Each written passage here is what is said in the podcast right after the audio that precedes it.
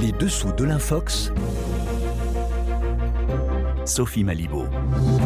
Bonjour, bienvenue à toutes et tous dans Les Dessous de l'Infox. Alors c'est le succès de ces dernières années auprès des jeunes en particulier. La plateforme chinoise TikTok a fait une percée spectaculaire sur le marché de l'attention des 15-25 ans dans le monde entier. Perçu à l'origine comme une application essentiellement ludique, son outil de recherche est désormais plus utilisé que celui de Google.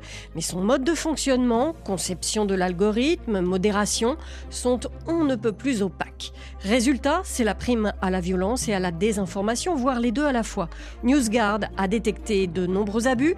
La rédactrice en chef de cet organe d'évaluation des médias numériques, Shin Labé, vient nous en parler.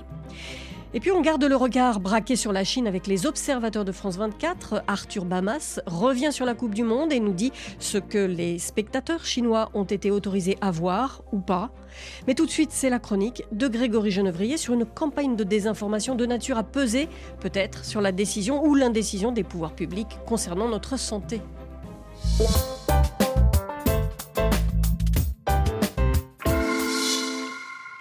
Masque ou pas masque face au retour du Covid-19, port obligatoire ou simple recommandation dans les transports, dans les écoles aussi peut-être, mais pas sûr. Le gouvernement balance entre les différentes options alors que les cas de Covid sont à la hausse. Bonjour Grégory Genevrier. Bonjour Sophie. Sur les réseaux sociaux, il y en a qui ont pris les devants en tout cas, et ce sont les adversaires les plus irréductibles de ces mesures de précaution. Oui, le masque serait dangereux pour la santé, il ne protégerait pas contre le coronavirus et ne serait qu'un symbole d'asservissement. Voilà un florilège des fausses informations que l'on peut lire en boucle sur les réseaux sociaux ces derniers jours sous le hashtag Je ne porterai plus le masque. Et sur quoi s'appuient au juste ceux qui propagent ces infox? Eh bien, il s'appuie sur de faux arguments scientifiques, de fausses études. L'exemple le plus marquant, c'est ce croquis simpliste censé nous prouver par l'image l'inefficacité des masques chirurgicaux. On y voit euh, un virus représenté par un point bien plus petit que l'espace laissé entre les mailles des fibres qui composeraient nos masques. Mais la réalité, c'est que cette illustration ben, ne correspond pas du tout à la véritable structure des masques que l'on porte. Ils sont fabriqués non pas avec une, mais avec trois couches de microfibres non tissé. C'est ça qui lui permet de disposer euh, d'un important effet de filtration.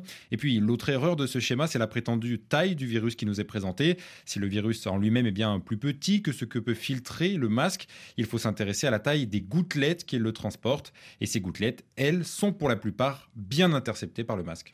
Alors pour prouver cette prétendue inefficacité, certains s'appuient aussi sur une indication présente à l'arrière de certains paquets de masques grand public, Grégory. Oui, elle a peut-être déjà retenu votre attention. On parle ici de la mention ne protège pas des contaminations. Concrètement, cela veut dire que les masques chirurgicaux ne protègent pas à 100% des contaminations virales ou infectieuses, mais cela ne veut pas dire pour autant qu'ils ne sont pas efficaces puisqu'ils permettent bien de réduire considérablement la propagation des agents infectieux, une efficacité d'autant plus grande si tout le monde porte le masque.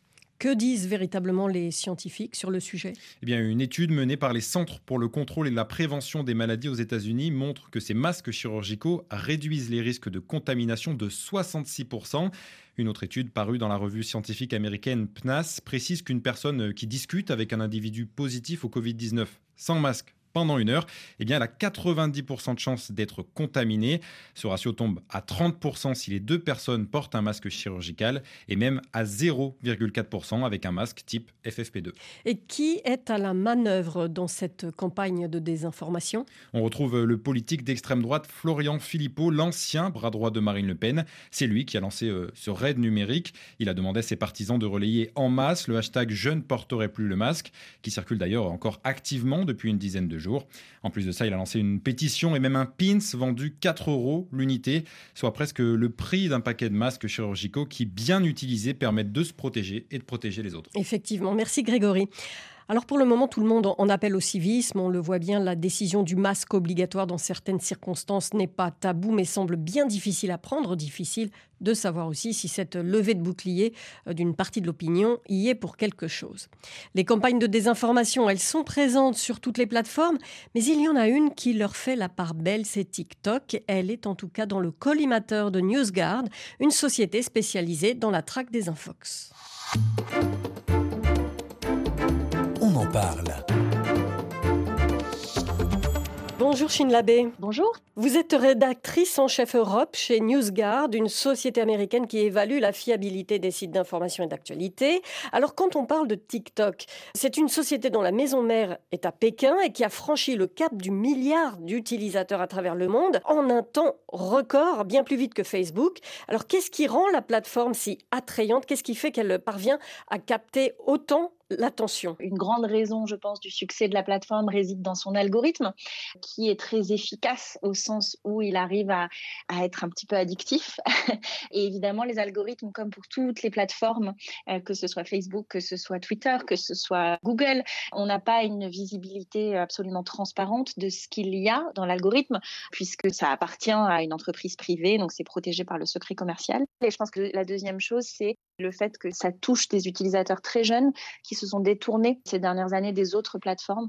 Et aujourd'hui, euh, on le voit, aux États-Unis, un quart des utilisateurs de TikTok, ils ont entre 10 euh, et 19 ans. En France, c'est à peu près 30% qui ont moins de 18 ans. Donc euh, la plateforme, grâce sans doute à ce qu'il y a dans cet algorithme, a réussi à capter cette audience qui s'était un peu détournée des autres plateformes. Il y en a qui disent que TikTok, c'est l'application du mouvement, avec la création de cette boucle vidéo de 60 secondes qui défile et qui repasse en boucle, justement, grâce à ce qu'on appelle le scroll. Est-ce que vous pouvez nous dire un petit peu quel est le principe? Scroller, ça veut dire faire défiler les vidéos, tout simplement. Donc vous avez votre téléphone dans votre main et vous allez faire défiler des vidéos. Donc au début, quand l'algorithme ne vous connaît pas, il va vous proposer des vidéos qui ont bien marché par ailleurs, donc qui ont suscité de l'engagement, qui ont été vues dans leur intégralité, euh, qui ont euh, été euh, beaucoup likées. Donc il va vous proposer des vidéos dont il peut penser, grâce à l'intelligence collective des autres utilisateurs, qu'elles vont vous plaire. Et ensuite, plus il va voir l'algorithme, ce que vous, personnellement, vous regardez jusqu'au bout, vous likez, et ben plus il va vous proposer des vidéos qui sont censées vous plaire à vous. Et donc c'est comme ça que va se constituer ce flux pour vous sur TikTok, qui est la grande utilisation que font les utilisateurs de TikTok aujourd'hui. Donc c'est faire défiler effectivement de courtes vidéos. Quel est le, le côté pervers justement de ce geste du scroll euh, sur euh, TikTok? Pour nous, notre sujet, qui est le sujet euh, des fausses informations, de la désinformation, de la propagande, on a voulu voir justement quand vous scrollez, au bout de combien de temps l'algorithme vous proposait de fausses informations sur des sujets d'actualité comme la guerre en Ukraine, le Covid-19.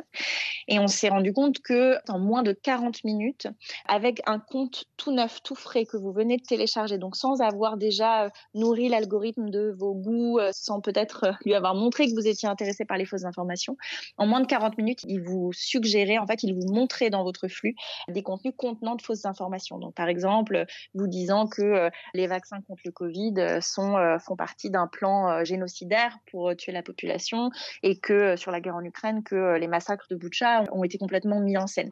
40 minutes, ça peut paraître long, mais en fait, ça ne l'est pas quand on sait que, les, les, jeunes, en moyenne, utilisent TikTok 90 minutes par jour. en tout cas, c'était les données qu'on avait pour fin 2021. Donc, il suffit de faire la soustraction si on regarde 90 minutes par jour et qu'au bout de 40 minutes, euh, on est automatiquement euh, nourri d'informations fausses, ça veut dire que chaque jour, chaque jeune qui utilise TikTok peut être confronté à de fausses informations, qu'il le souhaite ou non. Et donc ça, évidemment, c'est problématique. NewsGuard a signalé récemment des vidéos, je crois 160 vidéos de violences perpétrées par le groupe euh, des mercenaires russes de Wagner. Comment est-ce que vous avez euh, procédé pour euh, trouver ces contenus et comment a réagi TikTok? Comment ça s'est passé? C'est vrai qu'on voulait s'intéresser à cette milice russe privée Wagner qui combat aux côtés de, de l'armée russe en Ukraine parce qu'on sait que leur propagande est de plus en plus importante, prend de l'ampleur. C'était un groupe assez privé il y a encore euh, quelques mois et qui de plus en plus euh, est public. Donc on a voulu regarder si c'était finalement facile de trouver des vidéos faisant l'apologie de Wagner sur cette plateforme. Et c'est vrai que ce qu'on a trouvé est assez affolant puisqu'on a, on a trouvé euh, de manière assez facile 160 vidéos qui montraient ou qui faisaient allusion ou qui glorifiaient des actes de violence commises par le groupe Wagner en, en Ukraine. Et ces vidéos, elles avaient été vues un milliard de fois. On a aussi trouvé 500 clips qui prenaient la violence contre des Ukrainiens sur de la musique, un clip vidéo. C'est un peu de la propagande euh, en chanson en fait. Alors il y a ça, puis il y a aussi des, vidéos euh, sans, sans chansons euh, qui font clairement allusion à, la violence de manière très froide. On trouve les deux. Et ce qui est affolant, c'est que hum, c'est évidemment de la propagande et voir un levier de recrutement. On n'a pas trouvé d'avis de recrutement sur TikTok pour le groupe Wagner, mais dans, dans certaines vidéos, sur certains comptes, il y avait des liens qui renvoyaient vers des avis de recrutement sur Telegram. Donc effectivement, c'est très très inquiétant parce que ces vidéos, encore une fois, elles étaient faciles à trouver. Il y avait une dizaine de hashtags en lien avec le groupe Wagner. Et une autre chose qui est importante à, souligner, c'est que euh, on a aussi vu que euh, quand on faisait des recherches sur Wagner, l'algorithme de recherche avait tendance à nous pousser vers des contenus plus violents. Donc, par exemple, quand on tapait Wagner, l'algorithme de recherche allait nous proposer Wagner exécution. C'est ce qui s'appelle les suggestions de recherche. TikTok soumet immédiatement des choses assez marquantes, des exactions, des exécutions et effectivement euh, euh, conduisent euh, même explicitement vers le recrutement. Voilà, donc euh, encore une fois, on n'a pas trouvé d'avis de recrutement sur TikTok, mais il y avait euh, certaines vidéos, certains comptes renvoyés vers des avis de recrutement sur Telegram. Donc ça, c'est inquiétant. Euh, il faut savoir que quand on a publié notre rapport, au moment où on l'écrivait, TikTok a supprimé certaines vidéos. Après la publication, de nombreux hashtags, de nombreuses vidéos ont été supprimées. Mais une chose qui est inquiétante sur la modération qui est faite sur TikTok, c'est que, par exemple, on s'est rendu compte que beaucoup de vidéos liées à une exécution récente commise par le groupe Wagner en Ukraine avaient été supprimées. En revanche, on a trouvé 130 vidéos qui euh, montraient ou semblaient faire allusion à une exécution commise par le groupe Wagner en Syrie en 2017. Parce que sans doute, aujourd'hui, les modérateurs, la modération se concentre sur le conflit en Ukraine de manière compréhensible, mais donc du coup, cela échappait à la modération. Donc c'est vrai que c'est inquiétant. Ça, c'est des contenus violents, de la propagande, mais on a fait les mêmes euh, constats avec la désinformation, la mésinformation. Donc, on a publié plusieurs rapports à ce sujet. Et je pense que ce qui est important de comprendre, c'est qu'il y a le, scroll dont on parlait, donc faire défiler les vidéos, et la recherche. Donc, sur la recherche dont on parlait à l'instant avec Wagner, on a fait un rapport qui a montré que à peu presque 20% des résultats de recherche dans la barre de recherche de TikTok, dans les 20 premiers résultats proposés par la plateforme. Quand vous faites des recherches sur tous les grands sujets d'actualité, mm. que ce soit la guerre en Ukraine, le Covid-19, les vaccins contre le Covid. Le changement climatique, par exemple. Quand on, quand on tape changement climatique dans la barre de recherche, on va tout de suite vers le changement climatique est-il un mythe? Voilà le, type de suggestion faite par euh, TikTok. Voilà, et juste pour finir sur ce que j'étais en train de dire, donc on a trouvé que près de 20% des vidéos qui, remontaient dans les 20 premiers résultats contenaient de fausses informations sur tous les grands sujets. Donc vous avez raison, aussi le changement climatique, aussi euh, l'avortement qui a été un, sujet qui est remonté beaucoup dans l'actualité après la décision de Roe versus Wade aux États-Unis en juillet. Donc c'est assez inquiétant. Il y a le fait que les vidéos contenant de fausses informations remontent dans les résultats de recherche, les premiers résultats de recherche. L'algorithme de recherche lui-même, la barre de suggestion, vous renvoie vers des contenus soit plus violents, soit plus polarisés soit plus faux, avec effectivement euh, changement climatique faux. Euh, quand on tape Boucha, ça suggère Boucha faux. Boucha, c'est l'un des gros massacres qui a eu lieu en Ukraine euh, commis par l'armée russe. Donc ça, c'est très inquiétant. Mais comment vous l'expliquez? Parce qu'il y a bel et bien des règles communautaires édictées par TikTok qui sont censées bannir tout ce qui concourt à normaliser la violence, la souffrance, etc. Comment expliquer que ces règles ne soient pas respectées? Est-ce que c'est du fait du fonctionnement de la plateforme ou est-ce qu'elles sont aisément détournées? C'est vrai qu'il y a tellement de contenu sur TikTok que c'est compliqué de modérer tous les contenus euh, qui sont partagés. Hein, ça, c'est une évidence. Et c'est vrai que les contenus sur Wagner, par exemple, violent complètement et de manière absolument euh, claire euh, les règles de, la plateforme. Mais sur la modération de TikTok, ce qu'on sait, c'est que quand une vidéo est téléchargée, donc quand, un utilisateur va, va, mettre une vidéo sur la plateforme, elle va être revue par l'intelligence artificielle. Et si l'intelligence artificielle détecte un problème, elle va le soumettre à une modération humaine. Mais le problème, c'est qu'on sait que l'intelligence artificielle n'est pas très efficace pour détecter. Euh, elle est assez efficace pour détecter normalement les appels à la haine, les contenus violents, etc. Visiblement pas à 100% non plus, puisque comme je vous le disais, bah, sur Wagner, on a, vu des contenus très violents qui passaient entre les mailles du filet. Et effectivement, c'est pas parfait. Et ça l'est encore moins quand il s'agit de désinformation, de mésinformation, de propagande, euh, où la propagande, bah, si vous savez pas d'où on vous parle, c'est compliqué de, déceler le problème. Et donc, pour vous donner un ordre d'idée, début 2022, TikTok a, retiré plus de 102 millions de vidéos de sa plateforme, mais moins de 1% ont été retirées parce qu'elles violaient ses, règles sur la désinformation. Et c'est assez logique finalement, puisque si c'est l'IA qui, euh, qui, est chargée de faire ce travail, bah, l'IA n'est pas très bonne pour repérer la désinformation, la mésinformation, parce que souvent, comme vous le savez, c'est fait pour ressembler à de l'actualité normale. Euh, et seule une enquête journalistique euh, précise peut permettre de repérer où est le problème et où est la fausse information. Merci beaucoup, Chine Labbé. Alors, je rappelle que vous êtes donc euh, rédactrice en chef euh, Europe de NewsGuard, cette euh, entreprise américaine qui vérifie la fiabilité des informations de l'actualité sur les sites Internet.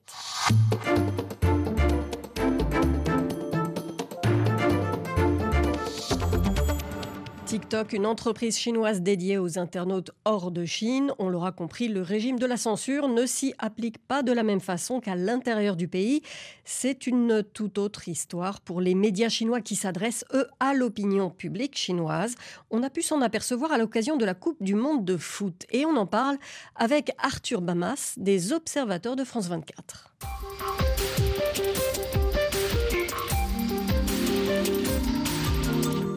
Bonjour Arthur Bamas. Bonjour Sophie. Alors durant le mouvement de contestation de la politique du zéro Covid en Chine, juste avant que les autorités ne lâchent du lest, les images des supporters au Qatar sans masque, libres de leur mouvement, s'époumonnant dans les tribunes, ce spectacle est devenu apparemment un sujet sensible. Sur les réseaux sociaux, certains ont dénoncé la censure avec des tentatives de floutage des supporters et vous avez tout vérifié Arthur. Exactement Sophie, c'est ce qu'affirment en fait des comptes francophones qui partagent une vidéo censée avoir été diffusée par la télévision chinoise. Il s'agit en fait d'un résumé de match où les tribunes et donc tous les supporters apparaissent complètement floutés.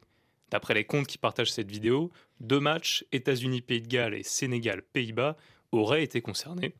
L'objectif de cette censure serait d'éviter de montrer à la population chinoise que les supporters présents au Qatar ne portent pas de masque, donc que seule la Chine connaît encore des restrictions sanitaires très importantes. Cette vidéo, elle a rapidement dépassé le million de vues.